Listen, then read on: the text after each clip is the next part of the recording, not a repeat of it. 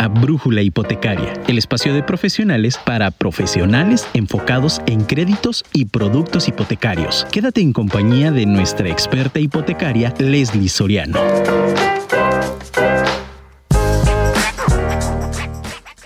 El único presupuesto bueno es el presupuesto equilibrado. Mi nombre es Leslie Soriano, soy especialista en créditos hipotecarios y hoy vamos a hablar acerca de buro de crédito. Bienvenidos a nuestro tercer programa de Brújula Hipotecaria. Comenzamos.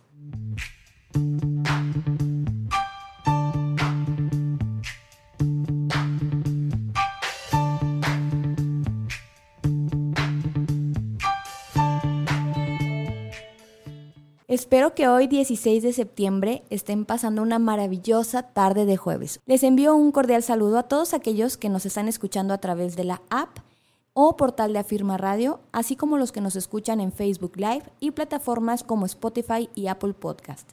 Te recuerdo el número en cabina para hacernos llegar tus dudas o comentarios, 333-319-1141. Quiero también aprovechar este espacio para mandar un saludo al licenciado Bernardo Brito, que es con quien tengo el gusto de trabajar en, la parte inmobiliaria.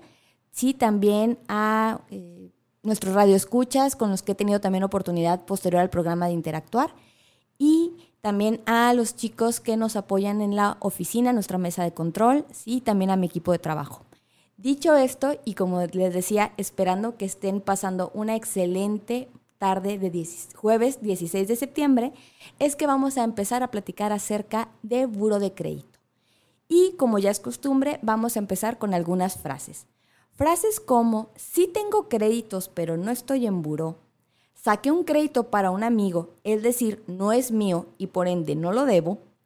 Hace mucho tuve un cargo no reconocido, no me lo solucionaron y ya no lo pagué. Son bastante frecuentes cuando tengo el primer acercamiento con los posibles clientes y seguramente en más de una ocasión tú también has tenido oportunidad de escucharlas o incluso seguramente las has dicho. Pues bien, vamos a empezar con lo que es buro de crédito y vamos a hacer alusión también a estas frases. El día de hoy vamos a hablar precisamente qué es el buró, cuál es su función y algunos mitos y realidades al respecto de dicha institución. Pero van, antes vamos a una pausa musical.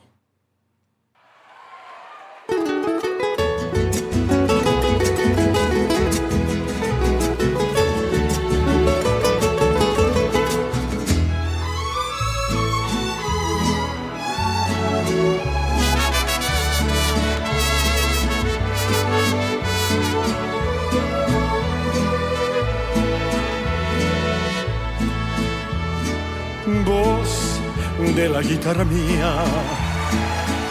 Al despertar la mañana quiere cantar su alegría a mi tierra mexicana. Yo le canto a sus volcanes, a sus praderas y que son como talismanes del amor de mis amores. México lindo y querido, si muero lejos de ti, que digan que estoy dormido y que me traigan aquí que digan que estoy dormido y que me traigan aquí, México lindo y querido, si muero lejos de ti. Que me entierren en la sierra, al pie de los magueyales y que me cubra esa tierra que es cuna de hombres cabales. Voz de la guitarra mía, al despertar la mañana, quiere cantar su alegría a mi tierra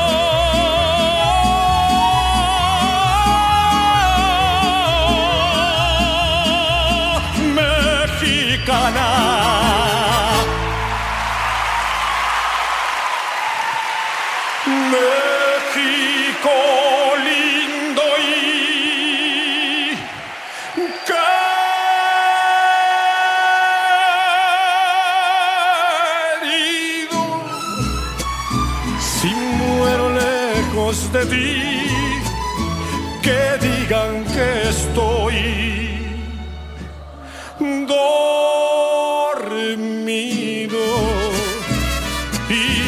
Traigan aquí, que digan que estoy dormido y que me traigan aquí, México lindo y querido, si me lo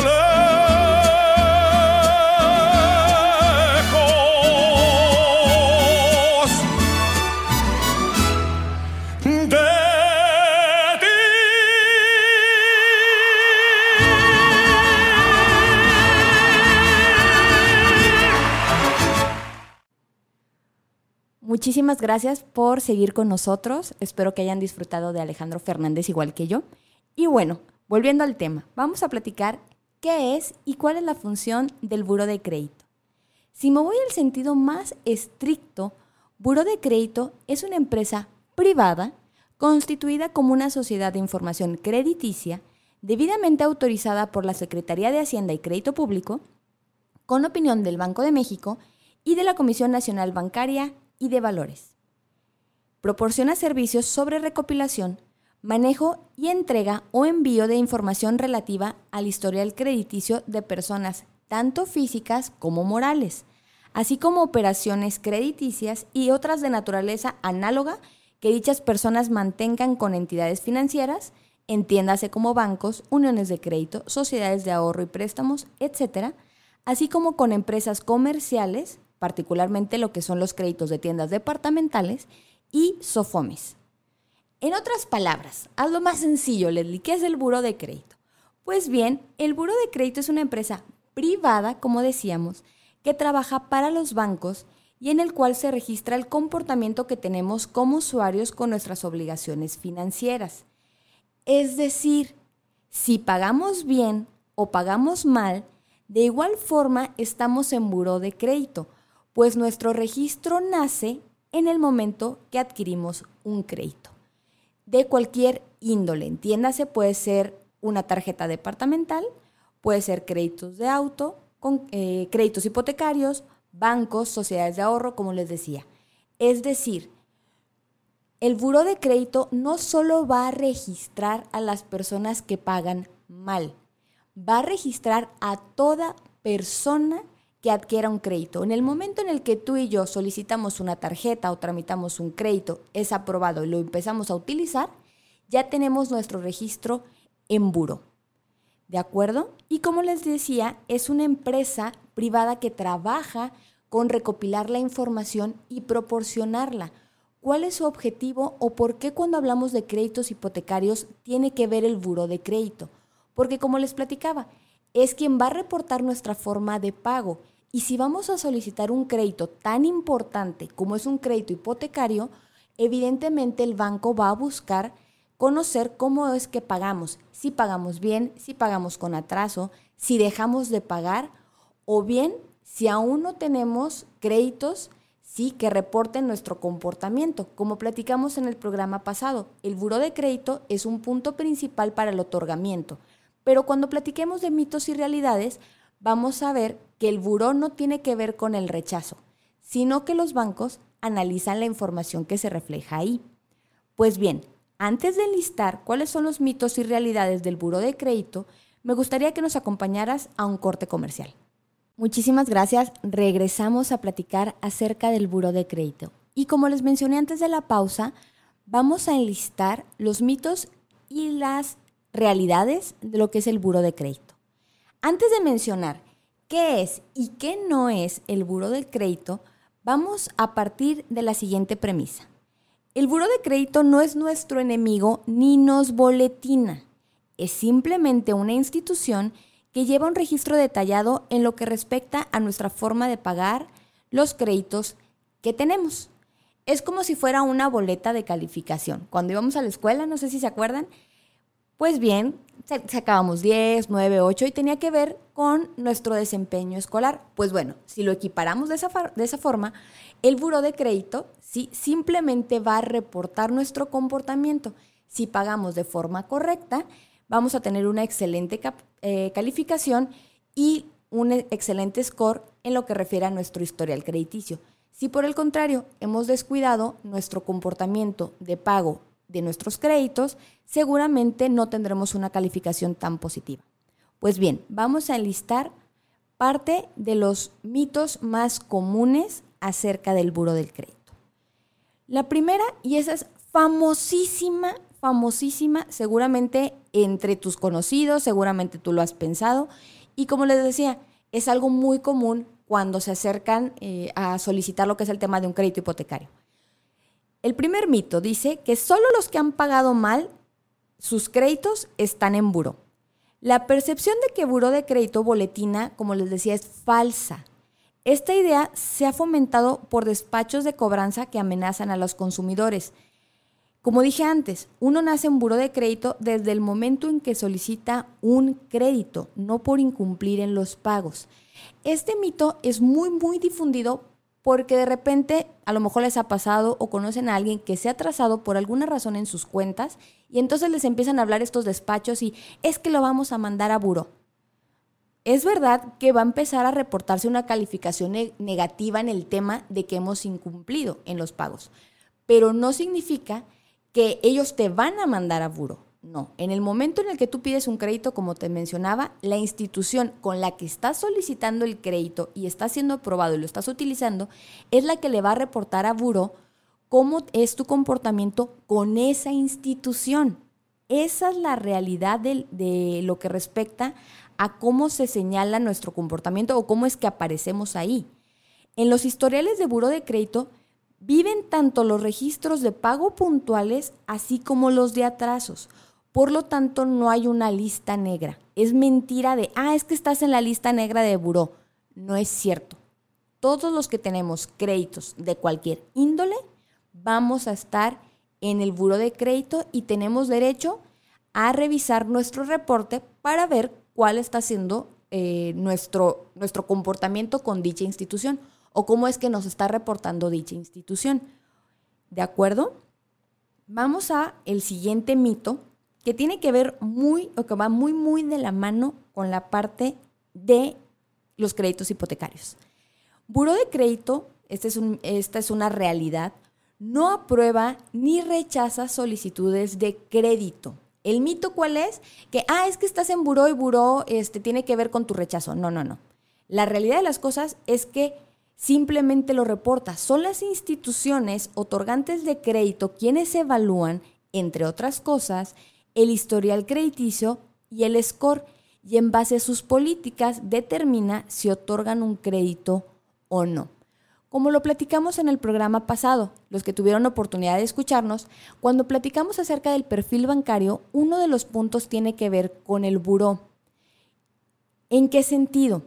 Cuando nosotros solicitamos un crédito, existe un análisis de riesgo. Hay una persona literalmente que es ese, es ese puesto analista de riesgo ¿sí? Que entre todo lo que va a revisar para saber si te pueden otorgar o no un crédito, tiene que ver con tu buró. Y lo que les platicaba, si tú vas a pedir un préstamo, la forma en la que el banco va a evaluar si le conviene o no prestarte, tiene que ver en la forma en la que pagas. Y la única forma que ellos van a saber cómo estás pagando es justamente a través del buró. Lo que quiero decir es que si tú pagas correctamente, en el momento en el que se revise tu buró, seguramente por esa parte no existiría un motivo de rechazo. ¿Por qué? Porque le estás demostrando al banco que puedes pagar y que eres cumplido con tus pagos, que eso es lo que a ellos interesa. Por otro lado, tiene que, también, eh, tiene que ver también perdón, el tema de tu score, que también lo mencionamos. ¿Qué es esto? Es el puntaje que tú tienes. ¿Por qué también lo va a evaluar el banco? Porque tú puedes tener un buen historial crediticio, pero puede ser muy reciente o puede ser muy pequeño. Es decir, que a lo mejor nada más tengas una tarjeta o dos tarjetas con límites de crédito muy chiquitos, que usas muy poco y que aparte son recientes. Y puedes solicitar un crédito y puede aparecer que el banco te diga rechazado. Oye, pero es que tengo buen historial. Sí, pero a lo mejor todavía no tienes el puntaje que yo banco necesito para que sea sujeto de crédito, lo que platicábamos, el score. Cada banco tiene un mínimo de score para otorgar créditos. ¿sí? Entonces, como mencionábamos, el buro no los aprueba ni los rechaza, simplemente muestra la información y el banco va a analizar y según sus parámetros van a revisar si el riesgo que representa prestarte es muy bajo, es bajo, medio, alto o si no, hasta motivo de rechazo. Literalmente cuando nos mandan la respuesta a los bancos, nos, nos, aparece en el análisis el riesgo o simplemente R, es decir, no te presto. Podemos después consultar, en algunos casos tenemos esos acercamientos y nos pueden decir, ¿sabes qué? Es un sobreendeudamiento, es un tema de score o es un tema de su historial, es decir, de la forma de pago. Muy bien. El siguiente punto, la información que posee el buro de crédito, esto es una realidad, es expedida por las instituciones financieras que otorgan los créditos o préstamos y solo pueden ser modificadas por ellas mismas. No sé si han estado escuchando recientemente, y eso es un mito, que hay gente que te dice, te borro de buró, este, págame tanto y te borramos el historial. No, no, no. La realidad de las cosas o el deber ser es que las instituciones con las que tú tienes los créditos son las que van a modificar o van a cambiar tal cual la calificación que tengas según lo que se reporta al buro. Es decir, vamos a suponer que tú ya pagaste una cuenta, que todavía no se ha, eh, no se ha hecho la aclaración. La primera institución que, la que, que tendría que hacer este acercamiento es con la que le debes. Vamos a ver que hay ciertas salvedades donde tú puedes solicitar una reclamación y se puede hacer una modificación, pero ahorita les explico cómo. ¿Se puede modificar una calificación? Sí, siempre y cuando se, levante perdón, un reporte ante buro y éste le pida a la institución financiera la información correspondiente de dicha reclamación, que va muy de la mano con lo que decía al principio. Vamos a suponer, porque este es un caso real de un cliente, ¿sí? cuando empezamos con su trámite de crédito, nos aparecía por ahí un, un temita de su buro con respecto al pago de un crédito automotriz ya revisamos el buró, vimos que efectivamente aparecían dos, tres meses con un atraso de días, pero, pero resulta que el cliente estaba pagando correctamente. Primero, tenía su pago domiciliado a una cuenta, entonces él siempre tenía el dinero desde antes y la institución le tomaba el dinero, por lo cual no tendría que tener falta o incumplimiento de pago. ¿Qué se procedió a hacer? Pues bueno, una vez que se recopiló la información de sus pagos, si se levantó lo que es una aclaración, una reclamación en el portal directamente de buro de crédito, va a pedir el buro ciertos documentos que avalen eh, precisamente que se cumplió. Incluso él ya había liquidado el auto, entonces también mandamos todos los documentos que tenía que ver con su liquidación. Y eh, una vez que reportamos cuál era la cuenta, reportamos el motivo por el que se estaba haciendo la reclamación se mandan los documentos, Buro de Crédito tiene de 1 a 29 días para contactar a la institución financiera que está reportando el incumplimiento o el mal comportamiento de pago. ¿Por qué le da ese tiempo? Porque es justamente para que la otra institución pueda buscar en su información y le pueda contestar a Buro. ¿Qué sucedió en este caso? Más o menos a los 15 días el buro de crédito envía el reporte o envía la respuesta a este cliente, sí, donde efectivamente hubo un error en la información que estaba reportando la institución y por ende se procedía a modificar su comportamiento de pago y aparecía que cumplía en fecha, en tiempo y en forma, sí, con el pago de su crédito automotriz. Ese es el deber ser. Entonces, sí se pueden hacer aclaraciones o reclamaciones, Sí, sí se pueden, pero el buró nos va a pedir demostrar que efectivamente procede nuestra reclamación y va a tener el acercamiento a dicha institución.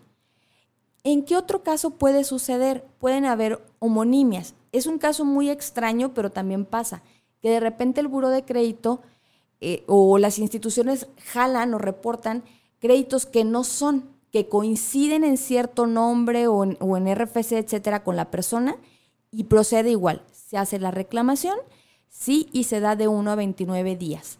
Las instituciones, como les decía, van a mandar la respuesta a buró y buró modifica y envía la información a la persona que está haciendo la reclamación. Ese es el deber ser. Entonces, como les decía, hay cosas en las que sí va a proceder, cosas en las que no, pero al final del, del día se va a basar cualquier aclaración con respecto a la información que tengan las instituciones con las que tenemos los créditos. Muy bien, vamos a ver el siguiente punto.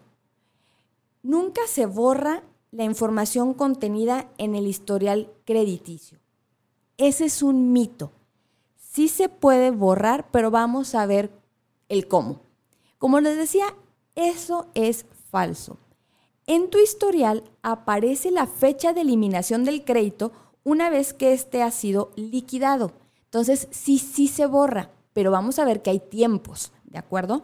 La información de los créditos registrados se elimina de la base de datos de buro de crédito en diferentes periodos de acuerdo al monto de, del adeudo, del adeudo, perdón, del adeudo, que mantengan, ¿de acuerdo?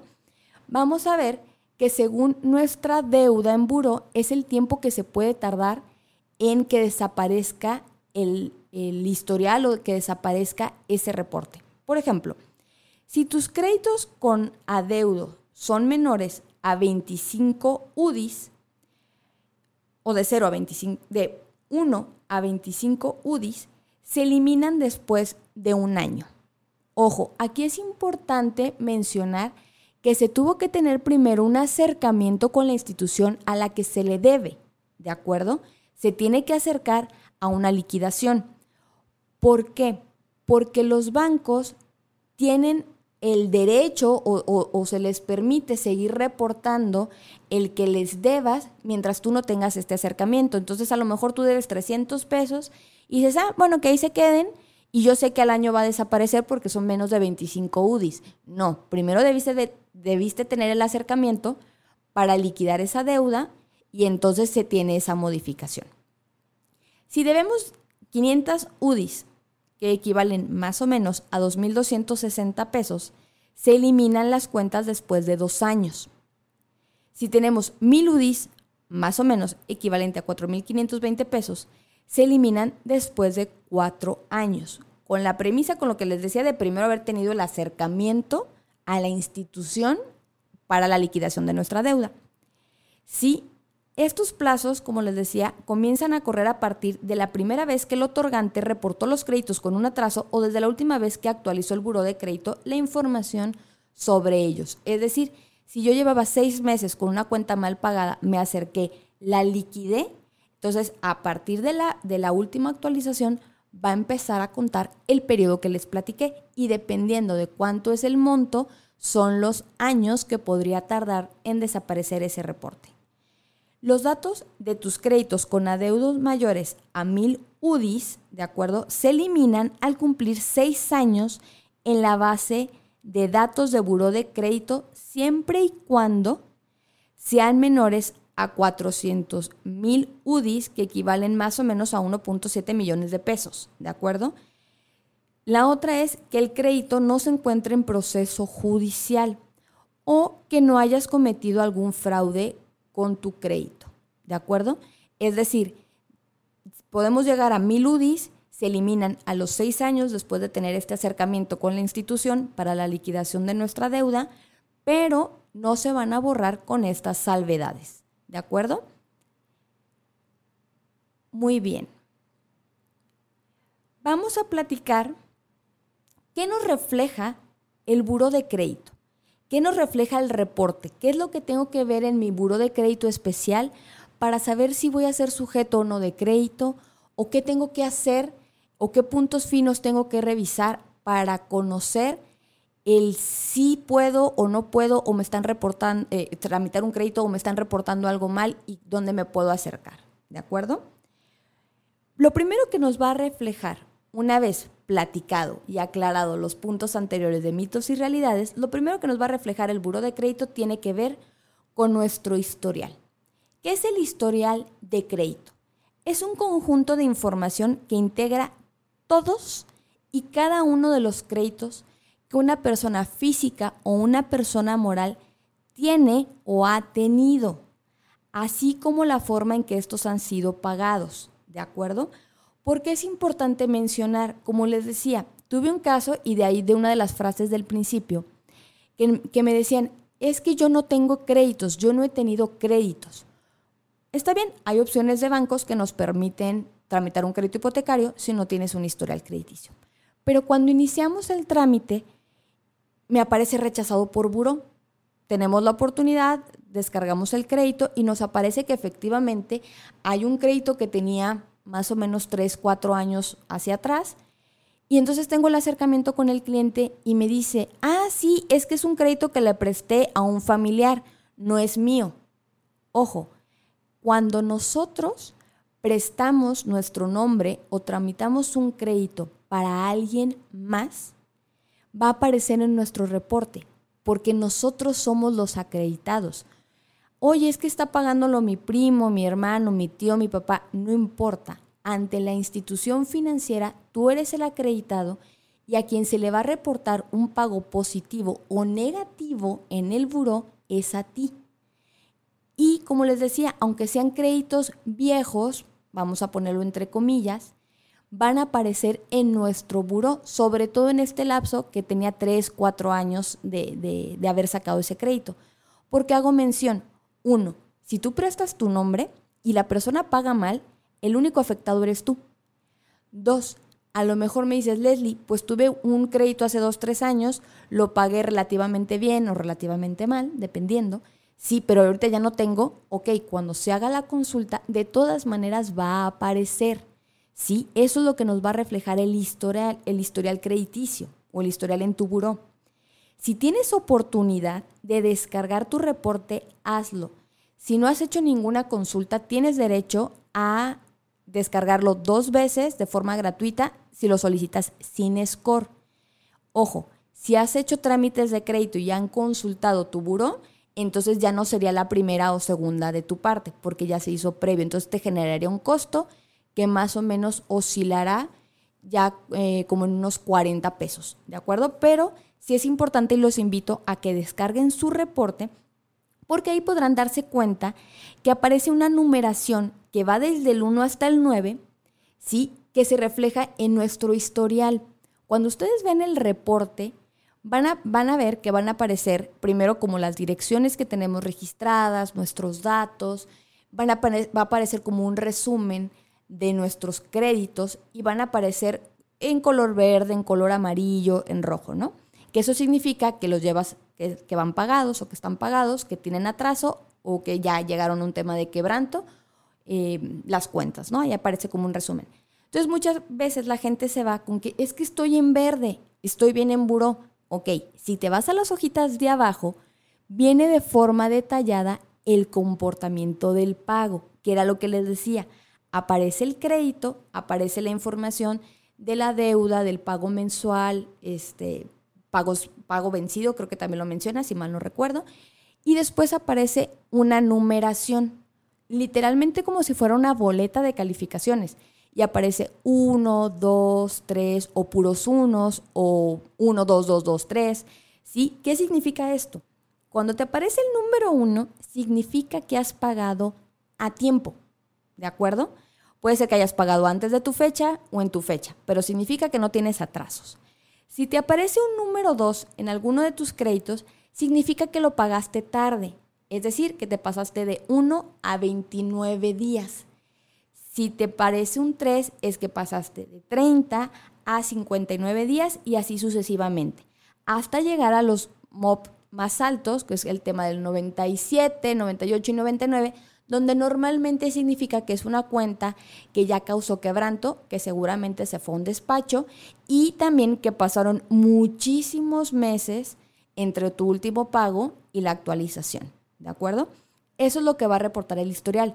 Entonces, en ocasiones, aunque después nos ponemos al corriente y pagamos y nos aparece en verde en la primera hoja del reporte, el, banco, en este caso, no solo va a revisar eso, va a revisar tu forma de pago. Y puede ser que si tienes consecutivos atrasos, pues el, analista de riesgo determine no prestarnos el, el, crédito, tal cual, no darnos el crédito, o, ¿sabes qué? Sí te presto porque no está tan riesgoso, pero no te voy a prestar lo que me estás pidiendo o con las condiciones más óptimas. Eso también es una realidad. Lo otro que va a revisar eh, o que va a reflejar el buro de crédito que toman en cuenta los bancos para un crédito hipotecario tiene que ver con mi score, tal cual, así se llama. Y es la puntuación del comportamiento crediticio reflejado precisamente en el reporte. Entre mejor estén pagados nuestros créditos, mayor puntaje tendremos. ¿De acuerdo? Este, este parámetro, como les decía, lo van a poder revisar cuando descarguen su reporte de buro de crédito y lo pidan con score, va a parecer como si fuera un, no, quiero decir como un termómetro, este, un velocímetro, este, donde les va a aparecer, por ejemplo, eh, de cero a tanto y de tanto a tanto. Es, es, así, es como una medida, como un arquito, bien bonito. Y entonces ahí nos aparece el score o el puntaje. ¿Por qué lo menciono? Porque también, como les decía, hay bancos que nos van a decir, ¿sabes qué, Leslie? Yo, mi mínimo de score son 700, 700 eh, puntos para poder otorgar un crédito.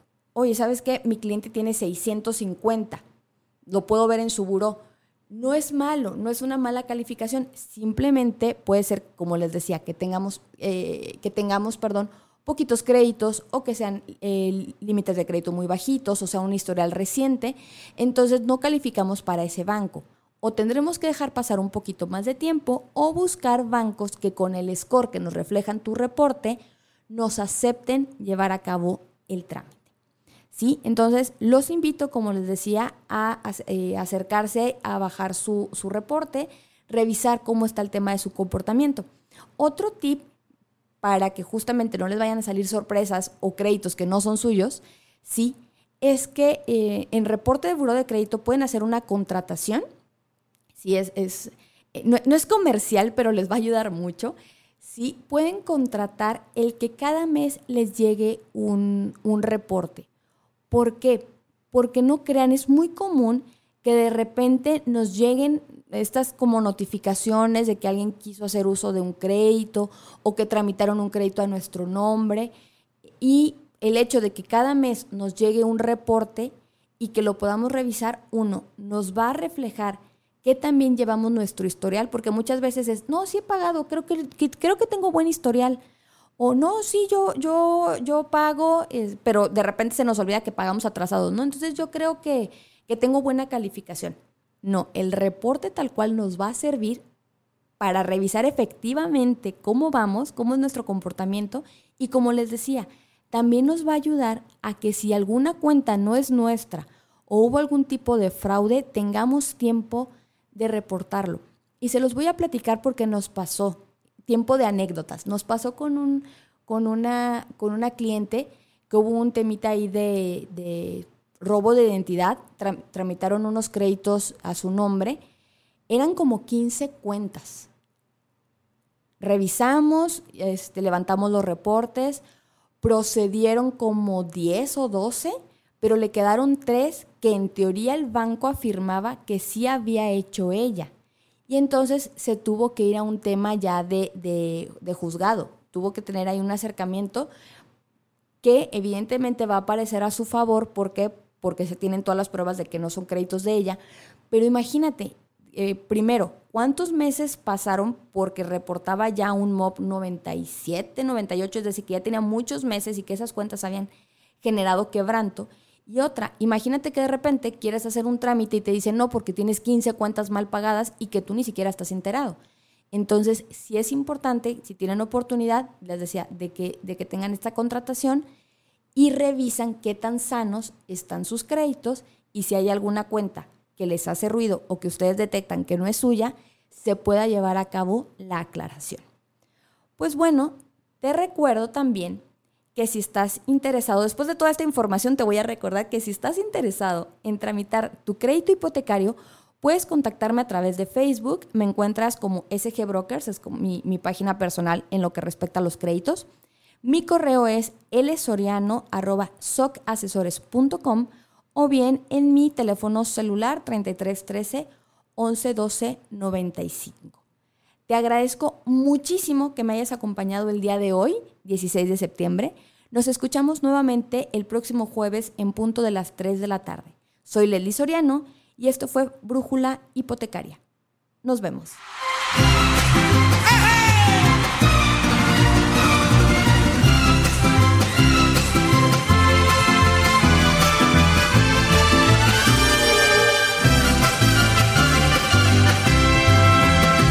solitaria camina en la esquina.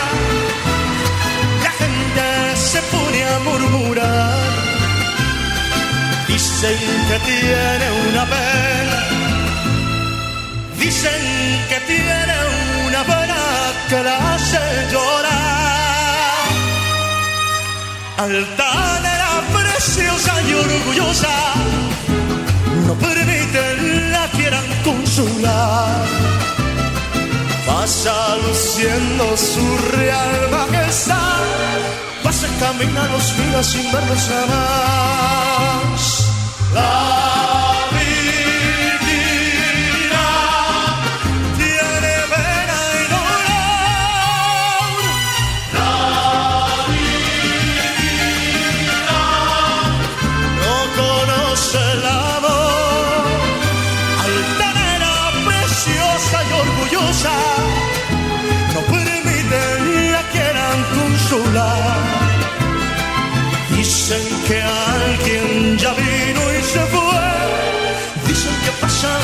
Llorando por él. ¡Mi mariachi!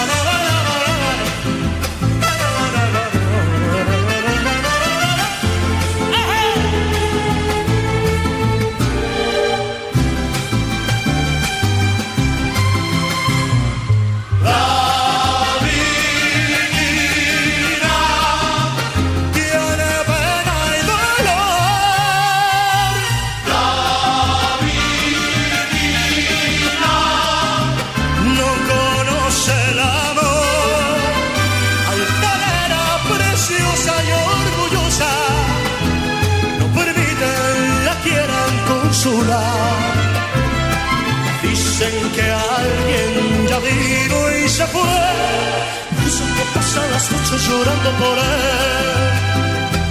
Dicen que pasan las noches llorando por